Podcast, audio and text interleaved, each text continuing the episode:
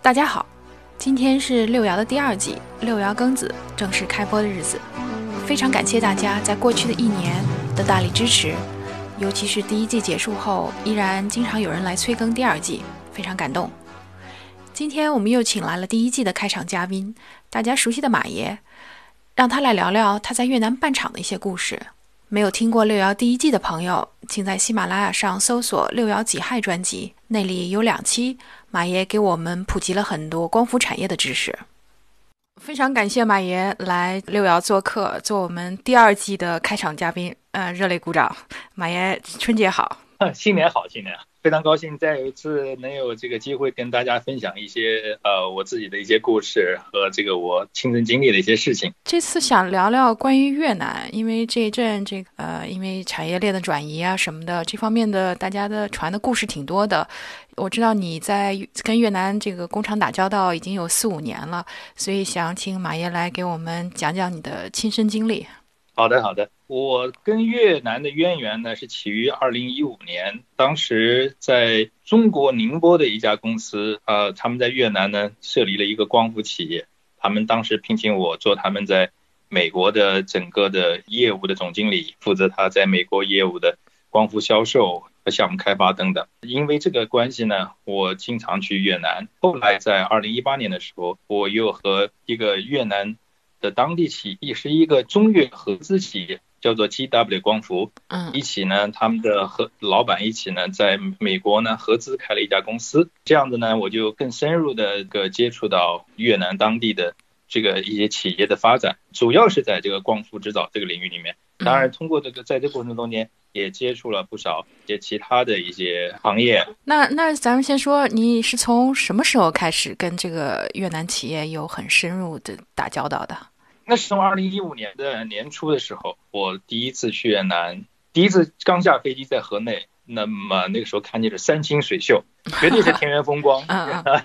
当时去的那个工厂呢，是在离那个河内市北边有大概三个小时车程，就是更靠近中越边境的地方。周一的一路上呢，真的是山清水秀，因为越南的整个情况是南部就是胡志明市啊很发达，嗯，那西贡，然后呢北边这个河内呢是它的政治中心，但是呢经济一向是比较不发达的，所以说呢在二零一年当第一次去的时候，看到路边视野里面看到的都是绿油的农田，然后很悠闲的一些水牛啊，还有一些。农民的耕作，嗯嗯，呃，整个情景是像想起在很早期的中国八十年代，嗯，呃，整个路上的车辆也不是很多，当时看，但是也看到了，就是在工厂所在的工业园区里面有不少的建筑在起来啊，一些厂房，呃，我也看到，当时我就看到了那个三星在越南最大的那个手机代工厂。啊，号当时号称有将近两万人。那个时候呢，它的几个园区里面只有一些，好像是在一第一个园区、第二个园区刚刚建成，还没有全部满负荷。也看到了像日本的一两家企业的那个标大的那个呃标志啊，就是这样在那边。嗯嗯嗯。呀，那富士康不是也是在这个投了大本在这个越南吗？好像。对对，富士康在越南的企业是很多的，而且它在越南那边布局是很早。但是我没有看到有这个，就我当时就没有看到园区没有，嗯嗯，没有没有看到，对。那就是说这几年从你的，因为这个产业链的变化，从你的感觉，它的基础设施是不是发展的很快啊？是的，就是等我二零一八年在，就是中间当然就是有呃，每年我基本上都要到越南去两到三次的样子，因为去的次数多，所以说可能平常不会觉得，但是我在二零一八年。我在年终的时候去越南的时候，我当时就是拍了一些照片，我回来一对比我自己二零一五年拍的一些照片之后，我觉得哇，这个感这个冲击力是很大的。但是二零一八年我在当时的感受最大的是什么呢？就是污染太严重了。哦，那那完全中国的老路嘛，对吧？是的，它的污染特别严重。就是二零一五年的山清水秀基本上就是迅速的退去，然后你的视野的边界里面。原来是就农田，慢慢的就开到就灰色的这个厂房，然后高耸的这个烟囱，天边不再是蓝的了，是开着灰蒙蒙的。二零一八年我去年中去的时候，可能当时的季季季节也不太好吧，所以说整个的那那段行程就是天总是灰蒙蒙的，让我感觉就是在中国的那种雾霾啊，就是比较差的时候那雾霾的感觉。呃，我又看了一下子，就是说一些数据，越南在那过去的几年里面，它的车辆拥有量，然后这个呃基建的速度，包括它 GDP 的增长，那就是爆发式的。因为你也知道，越南在过去的十几年里面，它的每年的 GDP 最低的时候好像是五点几吧，然后高速的时候都在十几的十几趴的这么一个情况，所以说。它是全世界排得上号的，在这十几年的积累下来的话，然后那个路上的车子也不得了。就像我会说嘛，第第一次我去越南的时候是一辆面包车，后面来接我们的都是 SUV 了，而且都是进口的 SUV。嗯啊，像那个 Toyota 的啊，还有什么 Honda 的 SUV 啊，都是大，而且是还是那种很大的那 SUV，还不是那种家用型的，是那种七座的 SUV 来接我们。马路上的车子嘛是不得了了，然后再有一个就是，呃，它的高速确实变得非常好了。高速不断的在修，不断的修，然后我们看到这高速公路的那个条件也非常好。工业园区那就是满目都是。就是二零一八年的时候，我去的时候，我们一路上，我跟你说，第一次我去看到的那个三星的工厂就一一两个园区嘛。嗯。后来在二零一八年时候，那个三星工厂就是下班的时候排了一长龙的那个班车。哦。一条长龙的班车，对，在接送那些员工下班啊。他们有些员工住的近的话，全部是家里面的一些男朋友或者老公啊来接，因为 很有意思，就是在越南的工厂里面啊，嗯，能看到女生比男生要多得多，很多都是女性在工厂里面，尤其是在像富士康那种电子加加工企业里面，女生也非常非常多。在我接触的两家光伏企业里面也是的，男性员工的比例要比女性员工的比例要低很多。他们都说第一个好像。呃，越南男女比例失调很很大，对过去的战争造成的影响。第二，呃，第二个好像他们的传统文化里面，男的是不太愿意工作的。对，是男的好像更多的是就是当老爷聊聊天啊。对，女的就既是在外面工作，也要照顾家庭。好多就是说是下班的时候，很多这个家里的呃老公也好，男男朋友也好，或者什么父亲也好，来接这个呃自己自己家里面的女性，这个在工厂里工作的这些女性。也是好多那些摩托车，也是不得了。他的那边，这整个建筑设施变化是很快的。河内的房价已经翻了好几番了。我我二一二零一五年的时候我去的时候，他们还劝我在河内买个房子。我想我干嘛在越南买个房子？后来如果当时要买的话，应该是赚了不少。对，我记得在哪看，好像是河内的房价快赶上中国一线城市了。是的，是的，因为它整个越南的教育。文化、经济，经济不算，就是政治中心在河内，所以说那边的房价涨的是就是飞涨，而且那个越南有个规定，越南它的土地呢，它是个私有化的，这个跟中国不一样，中国是没有私有土地的，对吧？全是国有，但越南呢是它是个私有土地和国有土地并存的两种机制，在农村里面，就农民全部拥有自己的土地，呃，但是呢，外国人是不能在越南拥有土地的。你只能买房子，嗯嗯，你只能比如说买买买房子，所以说他在河内建了很多那些 apartment，就是高层的那种，嗯，很多外国人在那边买，就像我碰到的呃中国企业家叫赵总，他在那边他就把全家移民到越南去，在河内他开厂，在那边呃跟越南当地的呃企业家一起合资开厂，他自己把全家都移民过去，在河内买了房子，然后，那就是破釜沉舟不回来了。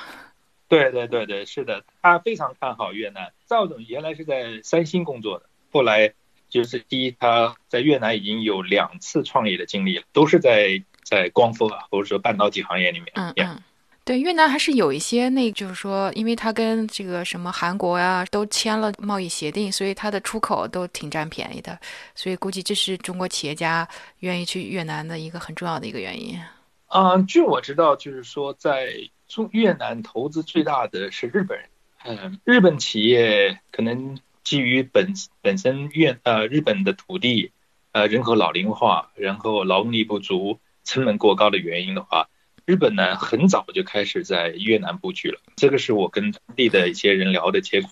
所以说你要在能看到很多日本人，就是我在越南机场啊，包括什么样碰到很多越南啊那个日本人，而且日本在。越南的扎根，他们已经比较深入到越越南当地的经济里面去，不仅仅是我在那个设厂建呃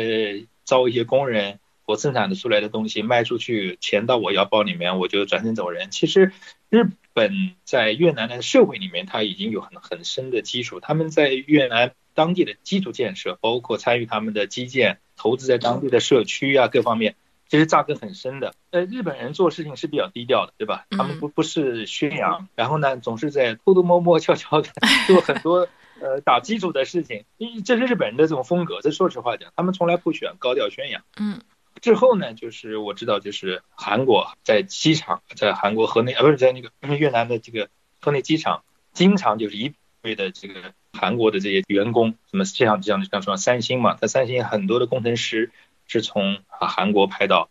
啊越南去的，那么他们要回家探亲啊，要回回啊韩国公务啊，所以说机场里面我们经常能碰到非常非常多的韩国人，就一对一对的，就是很年轻的，在一些这个这个社交场合，在一些这个。那像像在饭店里面啊，像其他的公那个公共场合里面，我们也看到太多太多的韩国人。经常那些越南人有时候分不清我们是韩国人呢，还是这个中国人，因为大家其实都长得差不都差不多嘛，对，嗯嗯，大家长得差不多，是这样子的。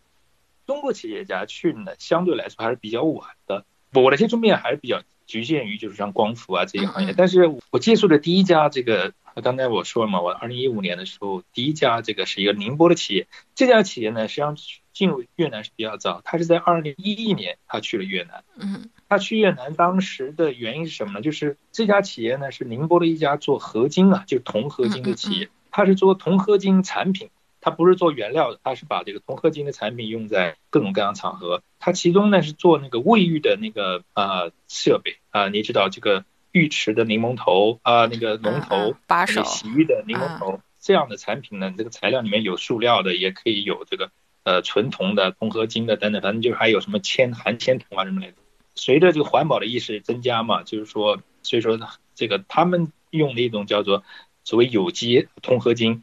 呃，不含铅的，就是当时在全球卖的不错。嗯。但是呢，就是说这你也知道，浙江江像江浙这边的这个。人工工资和土地越来越贵以后，成本太高。二零一一年虽然，对他们还没有还没有那么贵，但是二零一一年那个时候，当时这家合金公司老板呢有意识到，就是说他希望把这个自己的业务开展出去。一个企业到一个陌生的国家去开设工厂，一般有两种动因了。第一种动因就是说。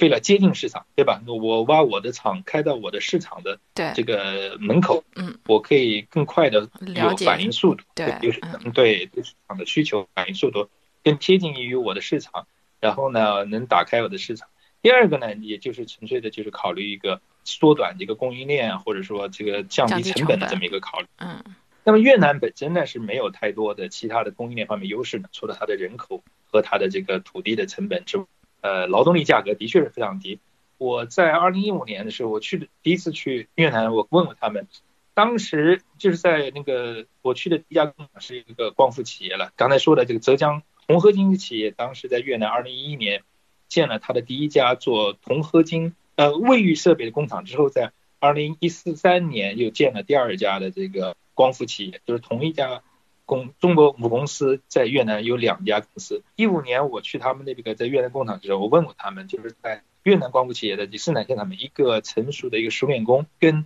在中国他在浙江那边的一个熟练工的工资差别，大概只有四分之一左右。哦，那还是优势非常明显啊。还是有比较比较明显的，尤其是当你自动化程度不是很高的时候。对。因为很多中国企业他们的就是当然了，就是作为一个后发后发的一个企业。那么，怎么样利用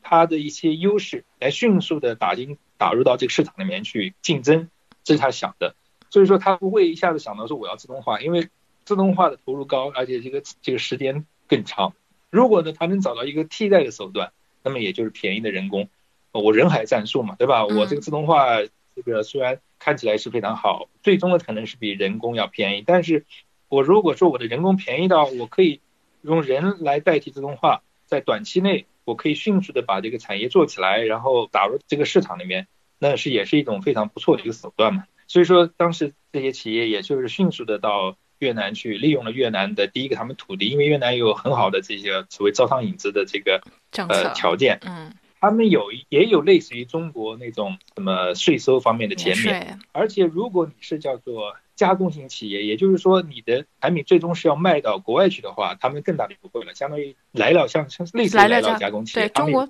中国当年不叫三来一补吗？对，类似于这样的，它也是有这样的政策。如果说你这个产品是像这些，不论它的那个卫浴设备还是光伏组件，的大部分的三那个原材料都是从中国还是从韩国口进口来之后，在越南组装、生产、组装，组装之后再再销到外面去的话，你进来的时候不用交税，出去时候也不用交税。所以说这一来一回，就是说税收都省掉了，你知道吗？嗯，这个来说也是他们这些企业去越南当地市场的一个外在因素。但是本质上面，他们其实他们的那个动因就是说，要么就是能够贴近市场，要么呢就是在产业链里面形成一定的产业链的优势。嗯，接着讲讲刚才那个赵总的故事，这个破釜沉舟到越南，后来这个怎么样了？这赵总呢，其实。他比我还小个两岁，然后还挺年轻。我见到他的时候是二零一八年。他本人呢是在最早的时候在三星工作，在三星工作了很多年，啊，一直做这个工厂的 operation 啊，所以说他的强项就是怎么在生产，对不对？作为一个韩国企业也和这些企业电子行业呢，他们竞争也非常激烈，所以说他也得到很好的这个呃培训了，然后他也掌握了就是说怎么在一个竞争非常激烈的情况下，怎么来控制成本的这么一个他的这个。能力吧或特长，当然也积累同时也积累了财富。所以说呢，他呃一三年去了越南，首先呢是在一家中国的一家光伏企业里面做了他的呃工厂的总经理，就专门负责生产 operation。然后呢，然后做的相当不错。后来呢，在二零一七年的时候，他跟越南当地的一个企业家一起合资建了一个所谓的所谓叫。呃，越南光伏企业，这个就很有意思的是，你这也想了，从最早的时候，越南所有的光伏企业全是中国企业，到我后来在二零一八年，包括现在，我也听说在越南有若干家的当地的企业，就是越南资本是来自于越南当地，然后呢，投资人里面可能是参股有中国，呃，有有有越南，或者有中呃有越南，还有什么韩国啊，其他一些资本进来。就是股东已经是不像原来纯粹是就是中资啊，或者说什么其他的外资了，它已经出现了这个越南和外资合合起来情况，本地化。嗯，然后包括在管理层里面，现在也逐渐的开始有越南当地人进入了。呃，我二零一五年的去的第一家光伏企业的时候，那个厂里面一共八百多号人，所有的管理层全是中国人，哦，所有的工程师全是中国人，嗯嗯，对他没有一个越南。越南在整个办公室里面的越南人只是那些翻译，就是说他们能会说中文，会说英文，会说粤语的，对对，这样子的一些人做这些翻译，做一些文秘工作。但是所有的管理层全是中国人，嗯，这是这个技术层、技术工程师也是中国人。但是这几年的变化了以后，就发现就不一样了。那我说的这个赵总嘛，赵总就是说他在越南的就是自己的合资公司里面，他的确是他自己是把自己的未来的。甚至很更长的这个命运都跟越南绑在一起了，因为他把全家都搬到越南，都搬到越南去了。嗯，这是我看到一个，在我接触过的中国企业这里面，就是几乎是没有的。这是他，这是我看到第一个，也也是唯一，至今为止唯一的一个。嗯，其他的中国一些企业家基本上也就是属于那，就是两边跑一跑。但是赵总可能也是年轻吧，另外一个他也觉得在越南空间更大一点，未来的发展更长远一点，所以说他在。越南买了房子，然后老婆孩子过来了，但是我一直没有问，我一直搞不清楚小孩在那边上学的，因为他难难难道他在那边去，就是难道上粤语学校不会吧？我想有可能当地国际学校吧，嗯，对对，我想啊是这样的，但是我一直没有机会去问他这个事情。他对越南的就是越南的空间，这个未来这个发展投资的空间是无数的。就比如说我们光伏这个行业，光伏这个行业里面呢，这个核心是一个做电池片，就光伏电池片的生产，还有一个组件的生产。但是相关配套的有很多行业，没有一个行业现在就是可以当地的这个本土化，就供应链不是本土化的，什么铝边框啊，什么背板啊，什么样的。那么这些东西现在在中国有很多这个供应商，随着这个不断的有这个中国光伏企业把他们的生产的电池片和这个组件生产移到移到越南以后。那么它相相关的一些企业也可能会过来，嗯，那嗯，那么这个赵总就觉得，那么这些企业过来的时候就是投资机会，那么他也就有机会就是参与在里面去。他就说，除了他自己做他自己的电池片和主业生产之外，当时也在跟广东的一家企业，他们是在中国排名第五位的还是第四位的一个铝合金呃边框的一个生产企业，嗯，然后跟他们谈合资，在在越南当地设厂，生产什么呢？就是。生产这个铝铝加工边框的加工，它的铝边框的加工不但可以供应这个像光伏企业的这个边框啊，这个光伏板的边框，嗯，他们还可以满足越南当地，你知道建了很多房子，叫楼对，对越南的那个很多那个那个铝边框的那个门窗，对，都可以那个，它现在这些门这些对这些边框的这些呃供应是仍然是当地是严严重不足的。那么他们当时就在谈这个，是把这些产业一部分移到这边来。所以说，赵总的想法就是他要把他未来的呃几年，或者是我想不讲短啊，不讲太长吧，至少应该在十五年二十到二年，十年这个嗯这个嗯。全部对全部围绕着这个越南未来的这个发展来构建。呃越越南因为它像我们中国九十年代，现在看起来像那个九十年代初那个那情况，各种行业是冒头，竞争呢相对来说比中国来要要少得多了。嗯，嗯呃，那么谁先迈进一步到这个这个市场里面去的话，那么就有机会。这个市场你要是一看啊，这个地方嗯还有很多不足，那个地方很多不足，那么从一个企业家的或者说这个心态讲的话，当他看到不足的时候，就看到机会，对吧？这个社会的这个提供的服务和产品有短板的时候，就是他的机会。所以说，那这你要如果知道这么看越南的话，那是满目都是机会。我们当时我在越南的时候，我跟赵总，那我们几乎是每天都在一起。那时候看到就是说，你包括越南有很多的摩托车，越南的摩托车大部分是当地生产的，很多那个摩托车全是，就包括外销的摩托车都是越南生产的。嗯但是它的摩托车的维修业务确实很差。然后还有它现在很多汽车，它的汽车维修业务也是非常非常差的，就是全是那些小铺面，没有完全没有形成像中国现在能看到那种 4S 店啊，嗯嗯也比较正规的一些大的一些这种维修呃，服务和嗯销售，对呀、嗯这样连锁店，这种就是机会啊，对吧？就是非常大的商机的，就是说谁进去就可以有机会把握住这样商机，提供更优质的服务给这个不断增长的人口，不断这个呃壮大的中产阶级，呃以及他们相应的对消费的升级。对啊，所以有些人说说是越南的红利期只有五年，但是从你这个描述来看，越南的这个红利还长着呢，对吧？它的红利不光是对外出口，对内整个内需的拉动，我觉得看起来好像机会很多。对，我在查了一下子越南的现在的人均的 GDP 吧，嗯它已经上升到两千美金了，人人均的 GDP，它的这个增长速也非常快了。越南人口有一亿多，然后呢，越南的人口年龄的中位数是在二十不到三十，是二十七还是八，这个数字记不太准了。哦，那还是很但。中国已经到，嗯，对中国已经我记得已经是到四十多了。嗯然后像像日本都是五十多这样子的，就是老龄化也很严重的。对，它的年轻人口就不得了，而且他的年轻人迅速的增长，积累了不少财富啊。从我的年轻人，一些有文化的大学生，包括最早接触到一些外资啊、外国企业的一些管理人员啊、还有当地的一些企业家，都在这个迅速中间迅速的积累财富，他们也也是有能力消费的。这就是这我想想介绍这个，在我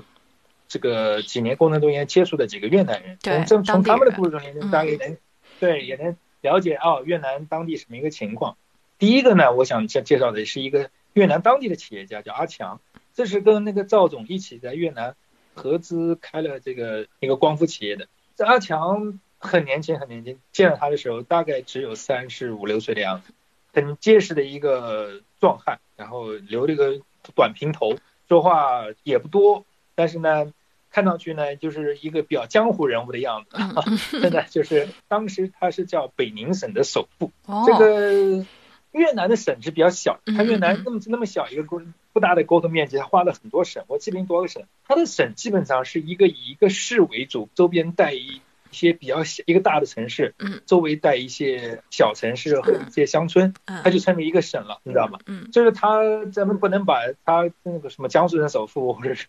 浙江省首富这个概念相比，那从相对的相对性来看的话，他仍然是一个当地是很有势力的。他的这个故事很简单，其实他就是跟中国九十年代的很多在江浙沿海起家的那些富商企业，呃一模一样。怎么呢？第一步就是土地和道路，就是他起家的时候就是在政府要求，就是说政府来大力就是引进外资，那个时候就要基建，对吧？嗯那么他就是承包的土石方工程，嗯，这个我想这个太熟悉不过了。对中国有对太多家企业家就是就这么起我来的。去包，我去弄嗯，对，我去弄几辆那个拉土车，我招一帮人，我是个包工头，我就去挖土方嘛。你要你知道，所有的这些再高大上的一个一个基建是基建，从第一步就是要平整土地、挖土开始。你用机械挖土也好，是还人工挖土也好，还是怎么样啊？总是你得挖那个土，这这就所谓的土石方工程嘛。然后你把土拉走啊，什么怎么样，再把石子拉过来。那么就是这是劳动密集型，然后非非常苦，不需要什么。说实话讲，你也不需要什么高的技术含量，你要有一定资金，有当地有人脉，你能够管理起一帮这个工人，做一个强悍的包包工头，在竞争中间你能够 江湖人士镇得住场子。对，这种事情不是你我能干的，是吧？没怎么可能。那么像阿强，他就是这么起来的。他名下有大概有七八家公司，就是最早的也是他最好的一家公司，就是做土石方的，就是帮助。当地的企业还是外来企业做这个土石方工程，他基本上包成就包掉了这个当地的所有的土石方工程啊。后来呢，他看到有不断的有中有外资企业到越到越南来投资，不需要厂房嘛？但是外资企业在越南，呃，我这个不是非常清楚，但我印象中间他们也是不能拥有土地的，他们只能买这个土地的使用权。后来越南当地呢，就是有一些有钱人，包括政府就开始做工业园。就是说好，你来吧，你来租就好了，你也不要买土地了，你就来租厂房好了。他也就利用他挖的第一桶金，开始呢，就是在越南大量的买土地，因为他是越南人，他可以买土地。他从农民手里面把土地买过来，买来过来之后，来建这个最基础的这个工业园的那些基础设施，铺水电呐，等等等等，盖厂房。他那个厂房盖的就是很普通的那种玻璃钢瓦那种厂房，就是挺挺简单的。他他拥有好几家这个工业园区，后来慢慢的也可能吸引一些朋友啊，吸引一些其他的一些有钱人进来做这个事情。他就这样做着做着做起后，就是说那当然他跟就是政商关系也非常好，然后当地的有有很多那个。那么你也看很有意思，是因为什么？他后来去投这个光伏呢？这个也是很有意思，因为他在这过程中学习了，就是他这个人很聪明的，学习了就学习了。哎，我从最最苦最累的、挣钱最少的这个低端的挖土开始。我开始我可以建房子了，是吧？嗯，我可以建了房子之后让人家出租了。那么他也在中间学习到，哦，这个里面这些外来的这些韩韩国企业、中国企业、日本企业还有其他的企业，看，哇，他们很厉害，他们把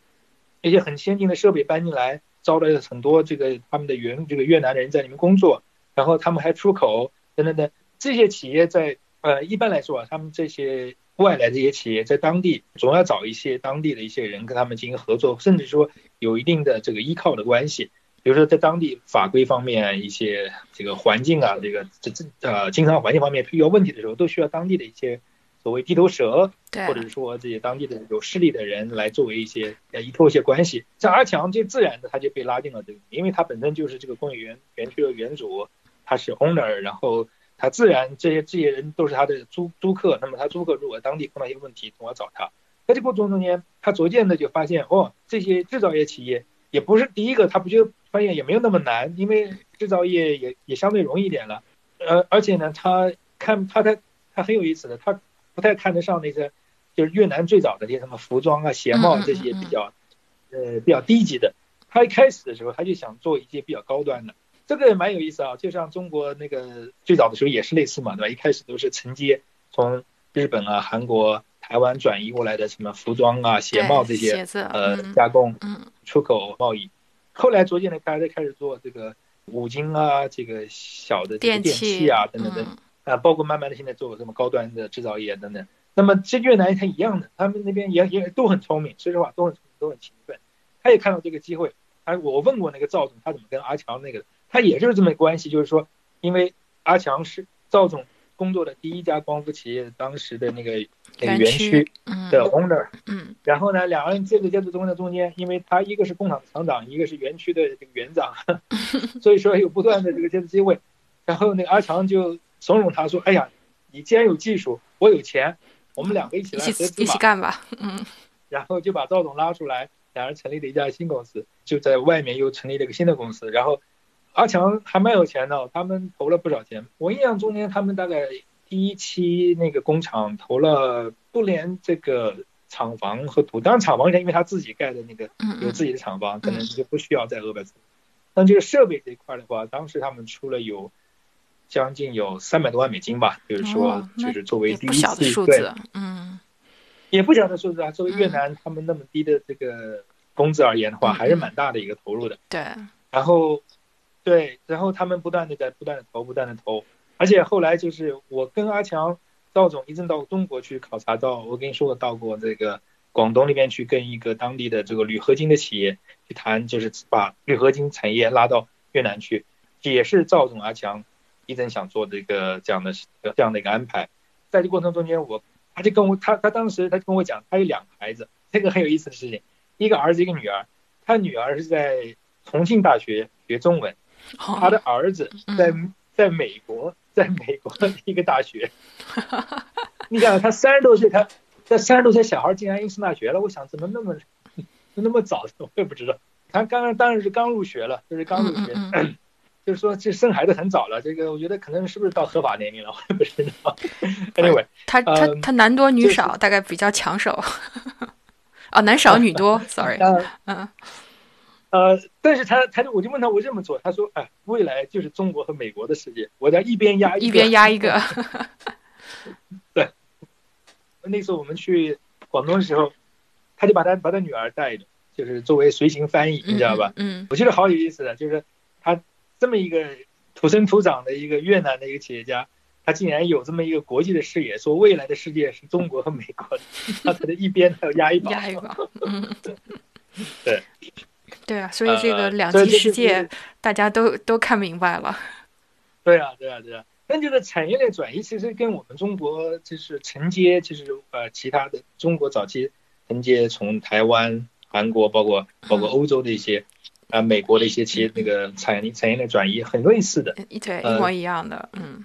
我觉得还有一个优势，可能也是也比较这个特别的，它其实呢。它的政政治环境啊，相对来说是更平稳一点。为什么呢？因为越南很有意思，它是一个它号称社会主义国家，嗯，不是号称它体制上社会主义国家，但是呢，它又不是一个高度集权的一个社会主义国家。为什么这么讲呢？它的在中央，它的中央政府里面，它实际上是呈现了一个类似于三权的这么一个这个一个架构，不是西方典型的概念分类，嗯嗯，但是呢，它的权力是分散的。它不是集中于一个人或者一个团体的，嗯，他的总理、他的党的主，呃，和他的，他他他有他有国民大会，类似于一个国民大会这样的一个，就是这个就立法单位，嗯，这三派不是没有一个人统一做三个这个机构或三个这个的老大，然后没有一尊他们相当于形成了，对，相当于形成了三派势力，这三派势力互相之间有一定制衡，这个呢，他我越南人讲起来的话，他们会觉得。更有意思一点，而且他们觉得这样更好一点。我问过越南当地的一些人，嗯，他们为什么觉得这样好？他们觉得，哎，如果总理不好的时候，我们党的这个书记、总书记啊，会有这么一些会出来说话。你要是这个这个党的这个他的所谓就什么，应该叫国民大会啊什么之类的，他们有一也有也有相当大的权利来对这个政府有一定的监督。那么像他类似于我讲的，就是讲这个在他的他是越南共产党，就越南。共产党体内体制内形成了一定的这个分权和制衡，嗯，这是它的一个比较比较不错的地方。再有一个呢，它的中央和地方的权力不像中国它那么集中在中央这一边，它的地方权力相当大，它的省权力相当相当大，也就在也就也就相对来说是在垂直这个角这个维度上面有一定的分权。那这有一个好处就是说地方上的这个灵活度更大一点。嗯，所以这个也让他的经济比较蓬勃自由一些。我觉得比较灵活，我觉得这点是那个的。嗯，那么那当然他又可能也相对避免了，就是说有一些国家的，就是说在什么两党执政、三这么或多党这个执政里面，就是说太频繁的这个对太频繁的更换了，就是这样子的。但是同时它也有一定的这个互相制制衡和这个平衡权力的平衡和分散。那么相对来说，保持了它一定的平稳性，不不至于走向极端嘛。嗯，就是我是我感觉是这样的。哎，我听说好像越南的那个工会，它的权力很大，你有没有接触过？我没有直接接触过工会，但我听说过。那么的确是的，就是说越南的工会呢，它仍然秉承了过去的什么社会主义国家的这种传统。那么它的工会更多的是体现在选举他们的什么这个代表啊什么。参与这国国家的管理、地方的管理，因为它它每一个省、每个市都有人民委员会，嗯，它还叫做就是比如说什么北宁省什么人民委员会啊什么之类的，它人民委员会就类似于一种立法机构，就当地的立法机构，嗯，嗯那么这些委员会就会参与当地的管理啊什么之类的。所以说这工会在里面确实有实，确实有实力的。而且他的工资最近涨得也是很快的。我二零一八年去的时候，我问过当时赵总，就是说，哎呀，那这几年这个越南的工资是不是涨了？他说他说去的确也涨了不少，因为这些外资大量的涌入以后。正在抢，就就是从这个从几个普通人的故事啊讲讲，就是说在越南的中国一些工程师，还有越南当地的一些呃年轻人他们的一些故事。那么可能这样你也知道，越南的一些当地的这个人的生活，他们的呃经济收入啊这样情况。我想讲的第一个人呢，是我在一六年接触的，她叫阿荣，是一个越南的当地的一个女孩子，她是在中国读的书。他在中国武汉大学读的中文，不但是修中文，他也中国在中国学的，好像是在呃什么经济啊什么之类的学科。他会说相当不错的中文，会写会读，交流一点问题没有，基本上就是说很中国化。他有微信啊什么都有。他在大学毕业之后在武汉还工作了一段时间，后来他离开又回到越南，然后就加入了。就是我接触的第一家这个光伏企业里面，那么当时他就是作为公司里面的就是翻译，另外一个就是所谓的这种 marketing 吧，跟这些像我们这样的就是中国的企业企业家也好啊，中国的采购商啊，这个供应商也好，就是他来了来了越南不会说中文，那么他比本身有女性嘛，就是作为接待更有细致一点的想法更多一点。用大家的观感要更好一点，对吧？就是大家这个很正常的，嗯，这个肯定是有很多优势的，呃，所以说有我在在有在有一次的行程中间，他陪同我们整整三天，就是说陪同我还有其他的，我们一共有六个人，其他几个五个五个全是老美。哦，对了，这个阿荣还会说英文，就是他英文、中文和粤语呢，就是三三种语言。嗯。那么当时就是我们这一个小团体，就是我之外是的中文，啊英文，然后另外那五个全是老美嘛，我们一起在越南。那三天的行程里面，他一直陪同我们，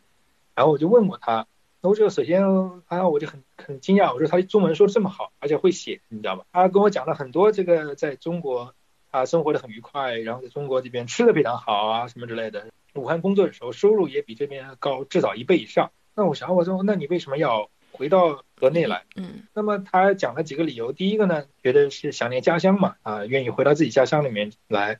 毕竟这是自己生活了很多年，然后有自己的亲人。呃，越南呢，其实他们是非常这个传统，就是我我接触越南所有的越南人都非常传统，就是对家庭的观念非常强烈，而且他们基本上就是一个大家族的概念，就是说不太愿意远离这个自己的这个家族所在的地方。就这个很有意思，我稍微扯远一点，就是我在在几家工厂里面，我碰到很多那些工人，我跟他们的管理层聊过，他们经常会有用工荒，就又招不到工人。为什么呢？就是越南人不愿意远离自己的家乡，去到一个比较远的地方去上班。嗯，他们一定就是希望自己自己的工作地方离自己的家，家门口，就是说我上下班我就是在我的家和我的工厂之间，而不是说我要搬到另外一个城市去住在宿舍里面，还是租房子住去到工厂里工作，可以挣更多钱。嗯，很多人是不愿意牺牲家庭来实现更多的这个收入这个目标的。这个很有意思啊，就在中国。从南到北是吧？从北方到南方，从这个内地到沿海，这种流动很大。越南相对来说是比较小的，所以说为什么越南这个它这个工业园区除了这个扎堆，除了有一个产业群的效益之外的话，更多的也是因为你在那个当地能招到人。你要是搬得远一点，就招不到人，你知道吧？嗯。他们 大家都愿意靠近这些相对来说人口大省啊，或者说年轻人比较多的啊这些地方去建厂。啊，我就说到这阿荣，他就是想，他说他他想留在他父母身边，你知道吧？嗯，这是第一个原因。他第二个原因，他觉得他会说越南语在这个中国它的用处并没有那么大。当然了，也有一些越南的商人啊或者生意人到中国去采购也好，怎么也好，也需要有一些人做翻译啊，或者说作业接待。但是他觉得这个潮流更多的是外资，就是中资到越南去，然后那么他的这个优势就体现出来了。的确如他所说，因为。一六年我跟他接触以后，他一七年就离职了，因为他被一个另外一家中国企业高薪挖挖走了。然后这种情况非常多，这种情况我在越南碰到非常多。就是一种情况就是会说粤语的中国员工被中国企业高薪一次次挖，就是从这家企业挖那家企业，而且他们他们一点都不愁找不到工作，而且就是不断的被人家高薪聘聘聘，然后职务越升越高。还有一种情况就是说会说中文的越南的员员工，嗯。也是的，你就是被人家挖来挖去，就是每次薪水能涨不少。这下正如他所说的，就是因为不断的有中资企业去越南，在当地的这些很多年轻人，就是说得就是得到了很多红利了，就是说从产业在产业链转移中间得到利益。就说个小八卦，一六年接触他的时候，他还单身嘛，后来我就说的啊，我说你这个回来以后，这个没有考虑在这里这个成家嘛，因为越南人的成年结婚年龄比较早，他相对比较晚了。嗯。呃，然后他就说他在中国待了以后，他就觉得越南的男生太不好了，因为他说你看中国男生给女生买东西、买花，然后照顾女生、做家务，什么都是中国男生做。买房子。在越南看到的全是女生，全是女生做。他觉得这点是他最绝望的一个事情，因为他回到越南以后，他发现这个越南男生跟中国男生比起来太差了。那那去去那的中国人也多了，在中国人里头找一个。对啊，我也想看这这个完全是有可能的，就是在越南的中国男生其实非常受很受欢迎。这就讲到我另外一个接触过来的一个人，他是是个广西人，也是在二零一六年的时候我接触，而一一五年的时候我就接触过他了。他当时。就是我碰到的第一家这个光伏企业，他们刚去越南建厂不久嘛，大部分都是从中国当地招的到越南去，然后他们其中的有一个那个工程师，然后我记我记不到他名字了，我只能说他叫小 A 了，就是说这个他呢是广西人，是个男生，然后说了一口相当不错的这个越南话，他本身越可能广西那边的话可能就跟越南话有接近，然后他在广西还学了，专门学习了这个越南语。他最早的时候呢是做这个中越边境贸易。后来呢，被中国企业在广西当地招了以后，派驻到越南，人品非常好。他跟越南在越南已经生活了好几年了，对越南当地也很了解。在越南那边，这个这是八卦的一个故事，就是说，他就是因为就是在越南的女性这个 女性中间，就所谓最模范的男生，嗯嗯，太太模范了。嗯，首先他是来自于他是中国员工，那么中国员工在在合资企业里面，还是在中国中资企业里面。中国中国派驻的员工的工资都比当地员工要高的，嗯，这个是这个都有的。第二个，他有一个中国的一个背景，那么相对来说就是代表从从越南而言里面代表的是比较有钱人这么一个概念，就是他家家里面应该也比越南当地家庭要条件好。第三个，他又是个大学生，再有一个代表了很多中国男男性男生的优点，优良美德，照顾女生，对，照顾女生会做饭的，会干嘛会干嘛的。所以说，当时他在我知道的就是我去的时候，后来他们就是别人就跟我说起来，这个小 A 就在在越南就有女朋友。一八年的时候，我那个时候已经不再跟第一家光伏企业这个合作了嘛，我转到第二家光伏企业时，我就听说他已经在当地结婚了，也娶了一个越南当地的一个跟越南姑娘，嗯，那就是正儿八经就是在越南就是扎根了，嗯，其实像他这样的情况，其实不在真的不在少数。我听过类似的故事，我去的第一家这个光伏企业。他八百多人，他一共有三十五个是中国人，就是管理层和员工啊，就是管理层加上工程师都是三十五个员工里面。我当时听说里面至少有三到四个人是跟当地要么是谈恋爱了，要么就是有这种这个这个已经结婚的，嗯嗯嗯，婚姻关系的。对，到了第二家企业里面仍然是的，仍然是第二家企业里面我也听说过有不少的工程师，因为。说实话讲，啊，要让在中国的成家立业的这些人，工程师也好，是管理人也好，到越南去的话，仍然是很困难的一个事情，是吧？因为毕竟背井离乡，嗯，把自己的宝宝孩子在中国，然后来回跑。虽然讲现在从河内坐飞机到上海，也就是两个多小时吧，三个小时这样的，很很近，但是还有很 还是有很多的不方便的地方，尤其有有小孩子教育啊各方面，像赵总那样子，把把家全搬到越南的，还是还是少数。因为可能一般的派到越南的中国工程师也好，管理人也好，他的收入方面可能也不能不足以支撑他去在越南，像河内买个房子，或者说把小孩送到当地去嘛，去国际学校啊、国外国国学校啊，也不太可能。那么所以说，能愿意到越南去的中国员工，基本上都是年轻人，单身的。反正我就一个人，我想闯个世界，我想看看这个那个，就到越南。那么有的呢，他们是不会说。这个越南语的，在接触过程中间，慢慢的就是会说越南语了。还有呢，就是说跟一些当地的，就像看到阿荣这种情况，啊，会说中文的越南的女孩子这种谈恋爱了，这种情况我觉得可能是蛮多的，而且可能会越来越多。嗯，这也是全球产业转移的缩影下的这个几朵浪花。文化的这种这种交融，这种就是这样来的，是吧？就是说，随着经济的交流的发展，文化的交流。人们就不断的就互相了解，然后这种融合，这是好事情了，对中国也好，对越南也好，都是个很好的事情。所以刚才我讲的都是在工作中间认识的一些人，那么我们基本上跟跟他们呢，就是在工作中间接触了，没有深入到他们的平常的生活中间。这个很很一个很巧合的一个机会，就是在一七年的时候，当时我和我的一个在美国的一个合伙人叫 George，他是一个美国美国白人，我们一起到了越南，然后呢。George 呢，他是一个很喜欢就是深入到这个当地人生活中间旅游这么一个深度旅游的这么一个朋友。在我们在越南的最后的两天的时候呢，他一定一定要求他，他我我一定要想办法就是跟越南当地人接触，不是只看看旅游景点。本来我们当时呢有一个导游，这个导游很有意思，他本身是个越南的一个当地的老师，他是一个中学老师，就是他是在教教英文的，所以说他英文很好。业余时间呢，他做做导游。那么也弥补，就是增加点自己的收入嘛。嗯，这个建议，然后年纪也不，其实很年轻的单身，我们就跟他表达的意思就是说，哎，我们这个这两天旅游很开心啊，然后我们想就是说看看有没有机会跟你的朋友啊或者什么接触啊的。他说好啊，他说好，啊他说他说我们晚上有一个晚，要不要你来，你们来一起参加？我说好好。那么在去晚餐之前呢？那么他就把我和 George 一起呢拉到了他一个亲戚，应该是他的姑姑开的一个小门面，一个小的一个小饭馆的，就把我往那一扔，说啊我回头来接你们，然后他就走了。然后我们两个，一个又高又大的一个老美和我，两个人就蹲在那个，就蹲坐在那个他们小饭馆的门口。嗯，你知道很多越南的饭店是没有桌椅的。哦，是吗？路边的小饭馆是没有桌椅的。你知道怎么办？他们是那种很小的那种塑料小板凳，嗯，就是你在中国能看到这个超市里面卖的，大概一块钱一个的很矮很小的塑料小板凳，嗯，你坐在小板凳上面，然后在面前再放个小板凳，放你的吃的东西，一个一个碟子或者一排菜，你就这么蹲着吃，嗯，那还是挺朴素的，嗯，你你要想吃饭可以啊，给你一个小板凳，或者他不是小板凳就堆在你门口，你就自己拿一个来拖一个来坐坐下来，再拿拖一个板凳来放到你门口，放到你面前。然后别人等会儿菜做完了，往你面前一放，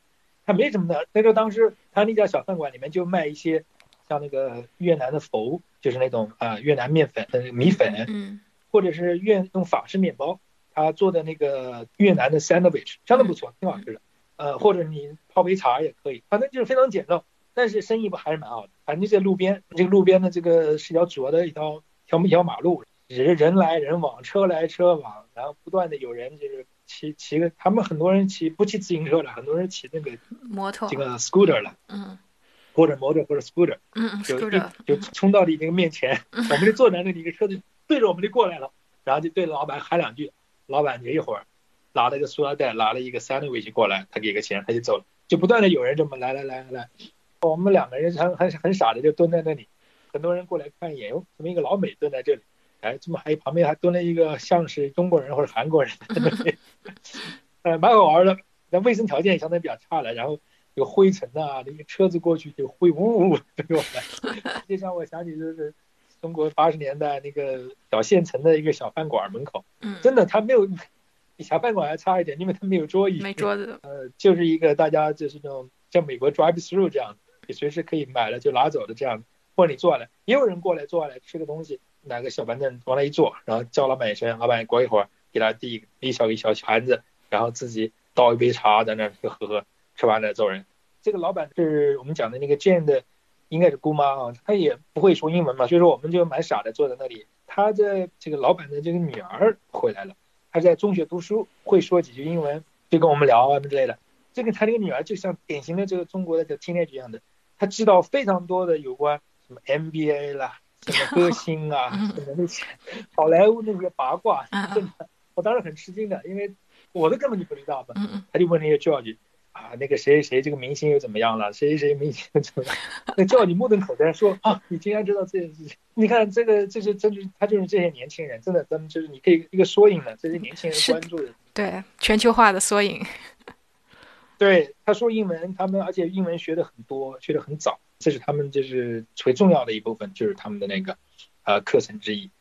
到晚上七点多钟了，然后那个 Jane 过来接我们，我们打了个车，一直跑到他那个。那去了以后才很有意思，是一个一个公寓小区，好多排那种，就像中国那种一种公寓，大概六六七层那种公寓啊，就是一排一排一排的。嗯。进去以后，一个一个单元里面有有四个卧室，有四个卧室，嗯，每个卧室里面积不小呢合租房，对对对，面积蛮大的，它的客厅非常大，嗯四间卧室里面它实际上是合租房，就是说 Jane 跟他的三个另外的女性的这个女朋友合租了这么一个房子。嗯嗯然后那天吃饭呢，他们又外外面又来了，又来两个，都是在河内打工的，就是说这孩子都是大学毕业，都是有有自己的职业，都是单身，就在这边，你知道吧？然后就有四个人合租，另外两个是在别的地方过来的，他们大概也是听说有个老那个有外国人来，所以说就来相当于就是来凑凑热闹了，就是这样嗯。嗯家里面反正条件还是可以的，就是说基本上我看到就是就现代的就现代化的那个嗯那这些电器设备都有，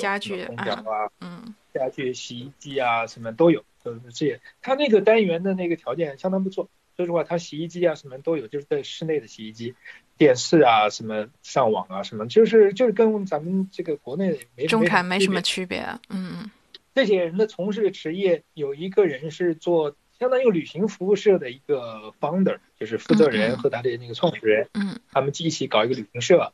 然后有个老师，还有是在公司里面，在一个当地的一个贸易公司里面，越南人自己开的贸易公司工作，还有几个人我记不太清了，反正都是有自己的职业，然后都很年轻，都是在二十五岁到三十岁之间。而后来我当时也问他们，我说，哎，像这个年龄，可能在因为我在那个工厂里面碰到的很多工那些女工啊，嗯都都已经结婚了，都有小孩子了。我说啊，你们好像都还这个没有结婚啊什么之类的。然后他们就笑了，就说在越南现在也呈现的就是城市和农村，或者说呃，尤其是大城市，像河内的大城市的区别。河内的像这样的地方，他们的很多年轻人就是更多的是其实就其实晚婚了，嗯就是晚婚晚育，呃，追求自己的这种个人生活的这种快乐啊，对对对对对对，当然那个他们做那个饭啊，饭菜也很简单的，就是越南的饭菜给我最大印象就是他们特别清淡，特别这个健康，他们的所有的食材全是新鲜的。我看到他们有冰箱，但是我觉得他们冰箱里面其实放东西很少，大部分都是就是就是现现买的，他们不放人工的那些调味料嗯，全是用采自于天然食材，嗯比如说它的酸就是柠檬，然后喜欢用鱼露，也很少有其他的调味料，就是比较简单。再一个，它所有的食材都是新鲜的嘛，所以说他们的烹煮方法也基本上只限于煮和煎，比较轻的煎一点。比如他们的鱼嘛，鱼片嘛，他们就两面轻轻的煎一点，但没有炒。嗯，我没有见他没有炒菜。他们当时招待我们的是，他就是那个猪肉片，还有两面煎了以后，然后和一些菜叶子和一些蔬菜也卷起来，还有一些那个米粉嘛，就它米粉卷起来，这一卷一卷的。他说那是他们属于比较高级的那个菜肴，招待客人菜肴了。嗯嗯，就是这样的。他生活他们讲，应该啊，这消费水平，我问了他们，就是说他们的吃这方面占他们的收入比例还是比较低的，因为当地可能也比较便宜吧，便宜，嗯这个生活便宜比较便宜。他们蛮有意思的，就是这这年轻人嘛，各种各样的搞笑，然后还模仿那个卡拉 OK，模仿模仿明星秀，反正就是各种各样的，然后搞笑。然后这几个人都知道中国的那些电影明星，电视剧，啊都知道嗯电视剧，对对对，因为他跟我们讲了，就是中国的每一部电视剧只要出来之后，迅速的会翻译成越南语的，然后在越南放，所以说他们知道什么，也找找找一些的那些电视剧，尤其是什么那些清宫剧啊什么之类的，他们输出一大堆，他模仿里面的一些桥段，把我笑死了。臣妾做不到，呃，也非常的这个 open 啊，就是说嗯对整个的这个文化也比较 open。他们他每个人都有自己的 Facebook 嘛，然后后来啊还加了我，然后我现在还能还能看到他们的一些变化。其中的有一个人就是一呃一八年就是结结了婚了，然后我看到他们的一些什么婚礼啊什么之类的。我从他们至少从他们后来的 Facebook 里面的一些反应，的确是他们的生活的是还是蛮这个步步高了，就是说这个蛮蛮好的。对，所以我也就挺奇怪的，因为前阵儿你肯定也听说，就是，嗯、越南偷渡，然后死了很多人嘛。就是英国的电视也采访那些越南的家庭，我当时就觉得看电视里觉得，哎，他们家庭感觉条件都挺好的，那个家具啊、电器啊什么都挺那个的。我还觉得挺奇怪，为什么这样的生活条件不是说像非洲这个住在一个 hut 里头，泥大巴巴的一个墙或者是什么的？我也觉得奇怪，我说为什么他们这样的情况还能去偷渡？可能还是听你这么一说，他们好像乡土观念也也还挺重的，可能偷偷渡的还是比较少的一些人的。我不知道他们具具体，因为那个越南的中部的山区是比较穷，这个我知道的。嗯啊，它北边呢是政治中心、文化中心。你知道，就是中国从友谊关、广西友谊关一路开下来到河内，现在它的高速公路修得非常好，就是所谓的叫他们叫富士康小道，这个也是我们那天 聊过的。对对，这这个呢是是这样的，就是这条道路的这个高速，中国也参与修建的，也投资的。这条这条路的现在这个客流量非常的这个货运量非常大。它另外一条呢就是从海运，海运的话也很多，就是当然海运呢就是说一般来说都是量更大一点，但是如果你如果要要是要快速送达的话，都是从路路上运嘛，就是从有一关那个富士康小道过来。它但是南部呢，就是它传统的经济发达区，就是它的金融中心，胡志明市传统的就是包括西西方人去的地方，对就是美国的一些势力的影响啊，西方的势力的，你知道很多就是当年逃到就是越南到船统一战民嗯逃，到对对对，船民逃到美国的，很多人就是从南方去的，你知道吗？就是当时是在南越逃过去的嘛。所以说很多人后来回国投回到越南投资，都是投资在南方。所以说这是一个比较明显的一个一个情况的。但越南的中部是比较穷的，这个我知道的。穷到什么程度，我也也没有亲身经历过。但是人嘛，可能就是说总希望有个特别好，因为他毕竟你看他一他的 GDP 到现在为止的话才两千多美金了。对啊那么你逃到任何一个西方发达国家，一年挣的远肯定远远不止两千美金这么多吧？不要，这么少，对不对？所以，说，中国现在 GDP 接近一万美元了，台湾大概是两万，香港大概接近四万，所以两千美元确实还是有很大潜力可以挖的。是啊，但是这个呢，就人嘛，就是会会会有人为了这个冒险嘛，所以我觉得这是完全是个人的选择。那越南，我觉得它的这个，你想说那个红利的问题，就是说这个产业红利的问题，对，我认为红利还是很大的，不是不是说这么今后五年，它有不断的承接了新的这个产业的转移转移。另外一个，现在越南当地的这些富商也起来了，那么他们也直接来投资了，而且越南人真的他们水软也是很聪明的，也、很勤奋的，而且你也知道很多这些这个美籍的越南人，现在很多回去投资的嗯，啊、他们也把一些技术啊什么也带回去，不仅仅来承接于来自于中国的。你你知道那个就是在在那个人工智能里面最著名的那个一个大大咖那个吴文达，他本身其实就是个越南人。哦，OK，对，文达是越南人。你知道在在在加州有很多越南人的，在我所在的德州这边，奥斯汀这边越南人非常多的。他们很多人这些后下一代、二代、三代也都是拥拥有知识、学位，拥有很高的地位，也有不少有积累财富的。这些人都会反哺到自己的当年的母国，或者说嗯，呃这些国家、这些故土去的。所以说，我不认为他们真的说发展就会停滞掉。嗯，呃，他的人口红利，我是个人认，我个人认为他人人口红利的嗯，这二十年，因为他们太年轻了，这个年轻这一族太多了，非常开放。你知道他们那个，他们那边一个互联网什么都可以用的，它不存在有这个封闭的问题，所以说他们对外面的接触是很多的，非常同他们思想也。很开放，嗯，对，非常同步的，而且他们有很多机会到接触这些外资也好，或者到国外来也好，到美国来，就像我说的那个阿强的孩子就在美国读书，嗯，这这种情况挺多的。他们的起点当然是比较低了，现在才这么才两千美金。他从两千美金我不讲，从两千美金要要跃升到，比如说不讲多吧，到六千七千美金的话，这个这个是很巨大的一个提升。啊、一个飞跃的。对对，哦，那就是这么看来，就是你还是觉得越南它是有很大的潜力可以挖的，对它的发展还是很有信心哈。我觉得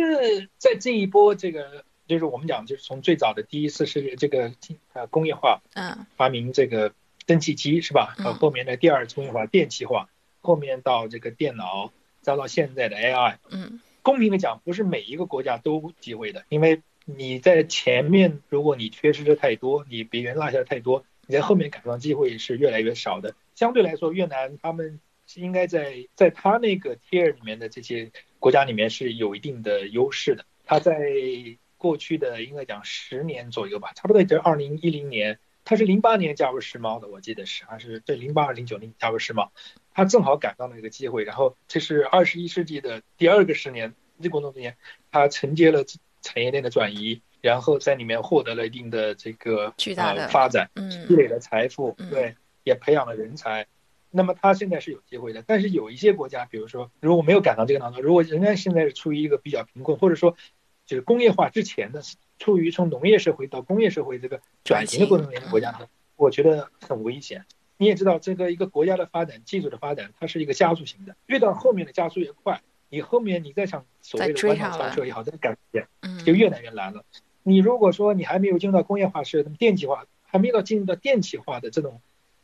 时代的话，你要想再想赶上别人进入到 AI 这种时代的话，那几乎是不可能的。越南我讲，它现在已经是电，它肯定是电气化没有问题的，但是它工业门类呢不齐全。那么它现在正好有机会承接那些从大陆也好，从这个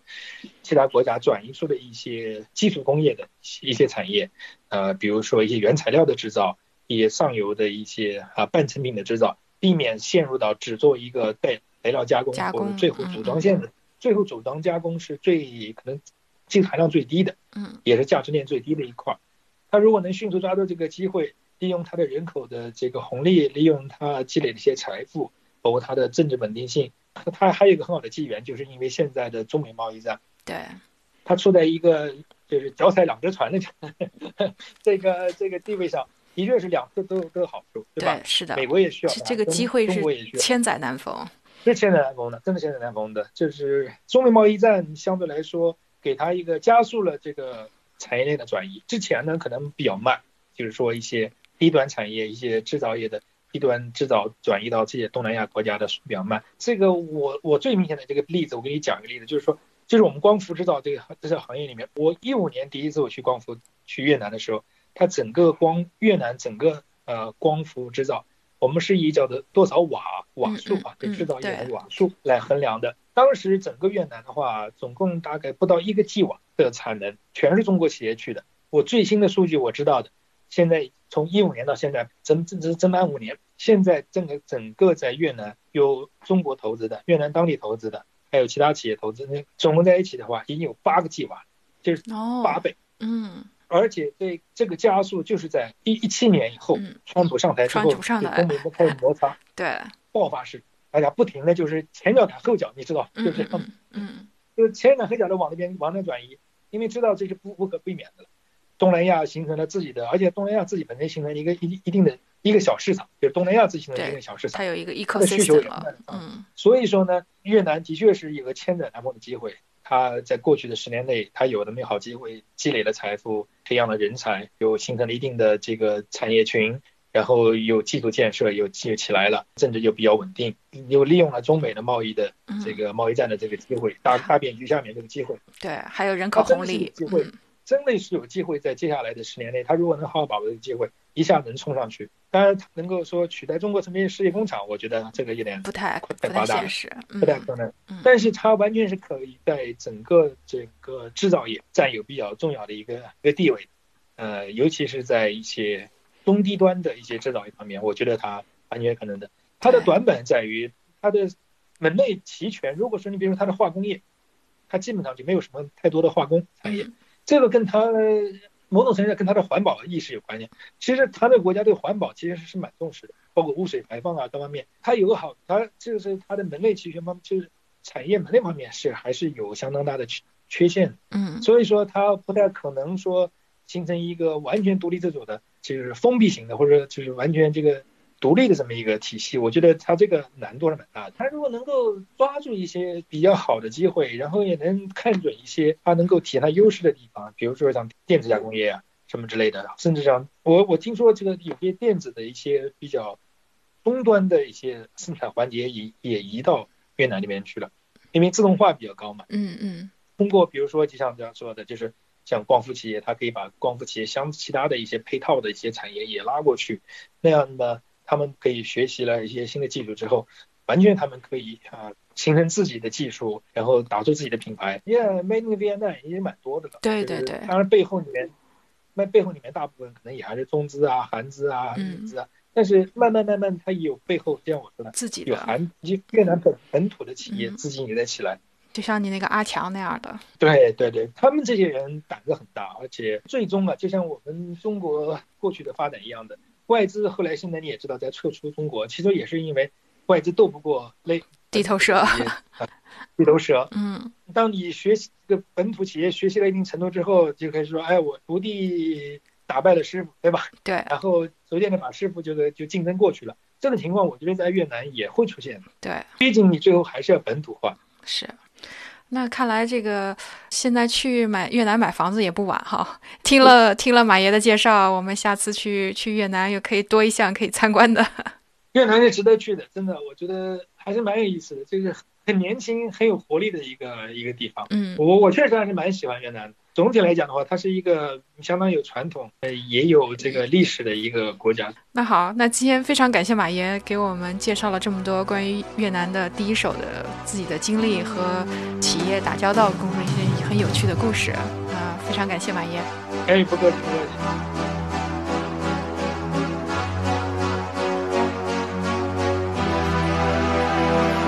Empty spaces, what are Places, I guess we know the score.